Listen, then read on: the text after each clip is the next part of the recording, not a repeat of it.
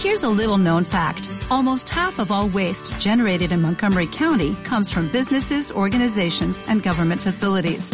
Reducing the amount of waste in your workplace will have a positive impact on our environment. It can also save you money on your disposal costs. Reducing waste and recycling at your business is easy to do and is the law in Montgomery County. Make it your business to recycle right. Learn more at montgomerycountymd.gov slash recycle right or call 311. Hola, hola, esto es Posición Natural y hoy hablaremos sobre la biodiversidad de peces en el Caribe colombiano. ¡Arrancamos!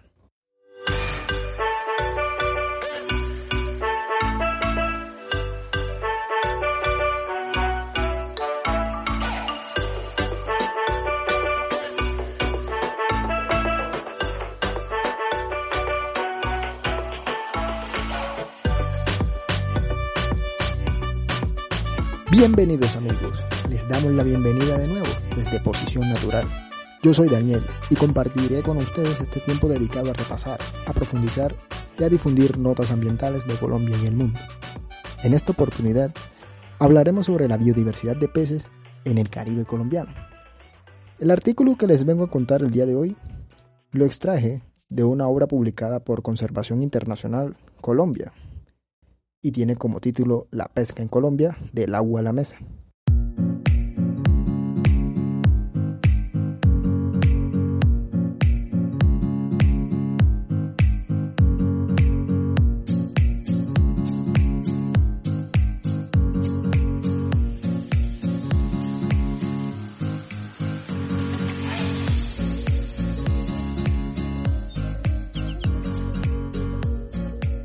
Muy bien, los autores del siguiente artículo son la profesora Andrea Polanco, ella es bióloga de la Universidad Nacional de Colombia, con maestría en biología marina de la Universidad de Colombia y doctorado en ciencia marina con doble titulación de la Universidad de Heysing en Alemania y la Universidad Nacional de Colombia. Y el otro autor, Arturo Acero, quien es biólogo marino de la Universidad Jorge Tadeo Lozano, con maestría en biología marina de la Universidad de Miami y doctorado en ecología y biología evolutiva de la Universidad de Arizona.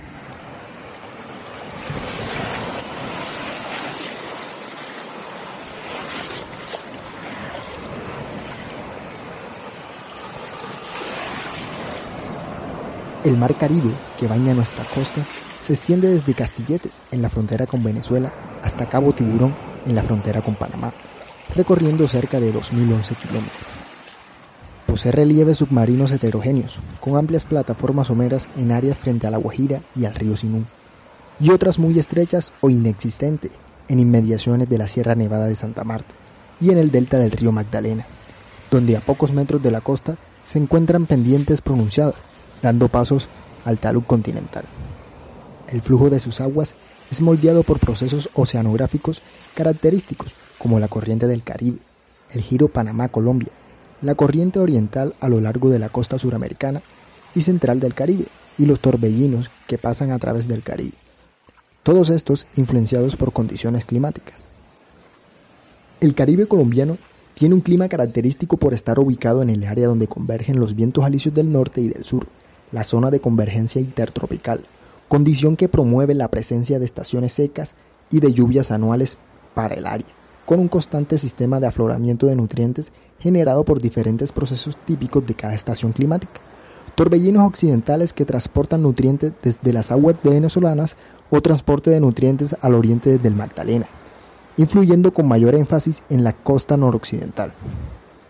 Este fenómeno disminuye sus alcances hasta el suroriente caribeño.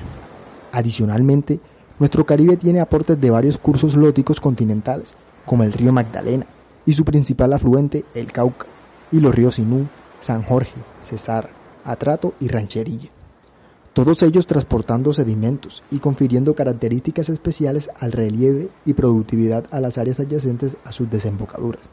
Estas condiciones de relieve, corriente y clima cobijan y dan forma a gran variedad de ecosistemas, desde fondos de arenas en las playas hasta grandes profundidades marinas, proporcionando albergue y recursos a infinidad de peces marinos. Peces de todas las variedades. Actualmente contamos aproximadamente 1.215 especies de peces habitando ambientes costeros y oceánicos, incluidas playas de arena, litorales rocosos, manglares, estuarios, arrecifes coralinos someros, praderas de pastos, fondos blandos, arrecifes coralinos profundos y ambientes reductores, entre otros. La mayoría de los grupos son tolerantes a amplios ámbitos de profundidad, con algunos grupos exclusivos de aguas someras y otros de ambientes profundos. Se conocen peces de tres grandes grupos, no mandibulados, cartilaginosos y óseos. Los peces sin mandíbula son un grupo de organismos necrófagos o consumidores de cadáveres, con forma de gusano, también conocido como peces bruja o mixínidos, característicos de nuestras aguas profundas. Poseen una curiosa estrategia de defensa al segregar una baba densa por los poros laterales de su cuerpo que obstruye el paso de agua por las branquias de cualquier depredador, el cual opta por alejarse. De ellos conocemos seis especies presentes en zonas profundas del talud continental. Los peces cartilaginosos, que incluyen tiburones, rayas y quimeras, están fuertemente diezmados por la sobrepesca. A pesar de esto, aún es posible observar tiburones gatos, encontrarse con el tiburón de arrecife y tener un encuentro esporádico con el tiburón ballena. Es así que pescados con palangre e incluidos aquellos recolectados a más de 200 metros de profundidad, se tiene un aproximado de 52 especies de tiburones para el Caribe continental. En nuestras costas también es posible observar rayas como la pastinaca americana, planeando sobre la arena y encorvando sus aletas para alimentarse.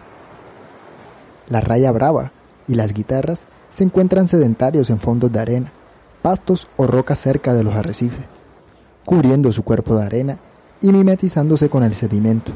Por último, la raya eléctrica, representante frecuente de la pesca acompañante de los lances playeros de chinchorros, realizado por pescadores sobre fondos blandos. En total, se estima aproximadamente 38 especies de rayas para el Caribe continental.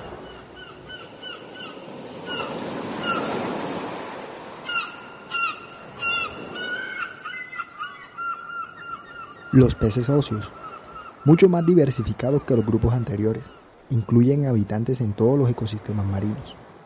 Asociados a la costa encontramos peces característicos de áreas estuarinas, como el sábalo, los bagres y las lisas. En fondos someros de arena es frecuente encontrarse con algunos lenguados, peces con cuerpos comprimidos, que nacen simétricos lateralmente, pero con el crecimiento sufren la migración del ojo de un lado hacia el otro, perdiendo gradualmente la simetría bilateral. Igualmente, se presentan las mojarras, desplazándose a poca distancia del fondo, y algunas especies de serpentiformes, como anguilas, morenas y congrios hasta los 4.000 metros de profundidad. Las praderas fanerógamas o pastos marinos son ecosistemas transitorios que sirven de salacuna a juveniles de loros, cirujanos, roncos y pargos. Los arrecifes coralinos son los ecosistemas con mayor diversidad de peces. Pargos, roncos, serránidos y carángidos son los carnívoros por excelencia, que transitan el arrecife en busca de alimento.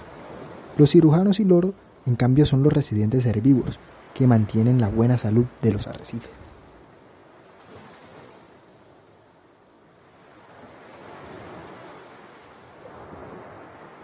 Con respecto a los fondos profundos, en las últimas dos décadas han sido descritas nuevas especies y ecosistemas en áreas antes inexploradas, que han sido cimiento para estrategias de conservación como la declaración del Parque Nacional Corales de Profundidad. Los peces en estas profundidades modifican sus cuerpos, haciéndolos más ligeros, reduciendo esqueleto óseo y tejido muscular, lo que les garantiza mejor movilidad y resistencia a las condiciones extremas. Por esto, se encuentra una dominancia de grupos con cuerpos serpentiformes u otras adaptaciones como ojos grandes en los habitantes de la columna de agua oscura o reducción de ojos en peces asociados al fondo. A estas profundidades, es decir, 350 metros, los peces cola de ratón, congrios y las brótulas reemplazan los grupos dominantes de aguas más someras.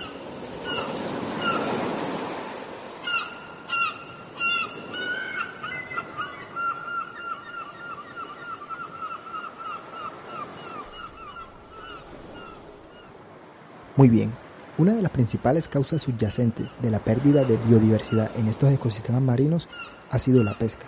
Escuchemos y entendamos el por qué la pesca ejerce unas presiones negativas hacia estos ecosistemas marinos. El Caribe continental cuenta con una influencia pesquera artesanal de aproximadamente 130 localidades y una industrial, con afectación sobre el recurso de la flota tunera y la pesca blanca, es decir, la pesca de pargos, meros y chernas, y adicionalmente de la fauna acompañante por la pesca de camarón de aguas someras. La mayor parte de la pesquería artesanal se concentra en la costa, hasta unos 9 kilómetros mar afuera, y la industrial de ese límite en adelante. Los artes de pesca más utilizados son las redes de malle, el chinchorro, la línea de mano, palangres y nazas.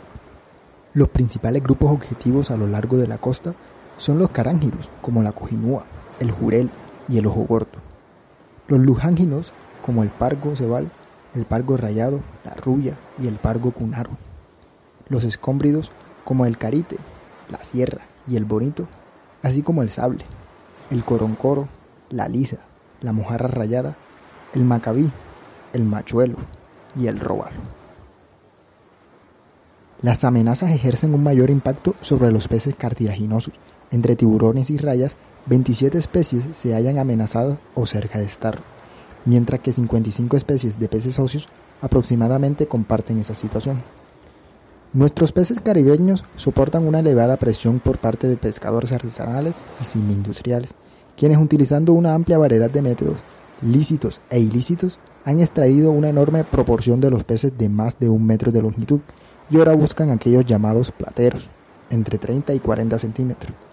Debe mencionarse el enorme daño producido por la pesca de arrastre en todas sus modalidades, pues ella extrae principalmente juveniles que mueren por el maltrato recibido. Asimismo, prácticas devastadoras, como la pesca con explosivos, continúan ejecutándose. La destrucción de los arrecifes coralinos, manglares y praderas de fanerógamas marinas mantiene un ritmo acelerado, el cual conduce inexorablemente a la reducción de las poblaciones de peces con alto valor comercial. Completando este sombrío panorama, debe mencionarse la aparición de un huésped no solicitado, el hermoso pero letal pez león. Este escorpénido, original del Pacífico Occidental, fue negligentemente introducido en las aguas de la Florida y, a pesar de que las corrientes predominantes fluyen de sur a norte, invadió en pocos lustros todo el Atlántico occidental tropical y subtropical. Esta especie invasora se caracteriza por su voracidad, enfocada principalmente sobre juveniles de peces y crustáceos, causando un enorme daño que ya ha sido bien documentado.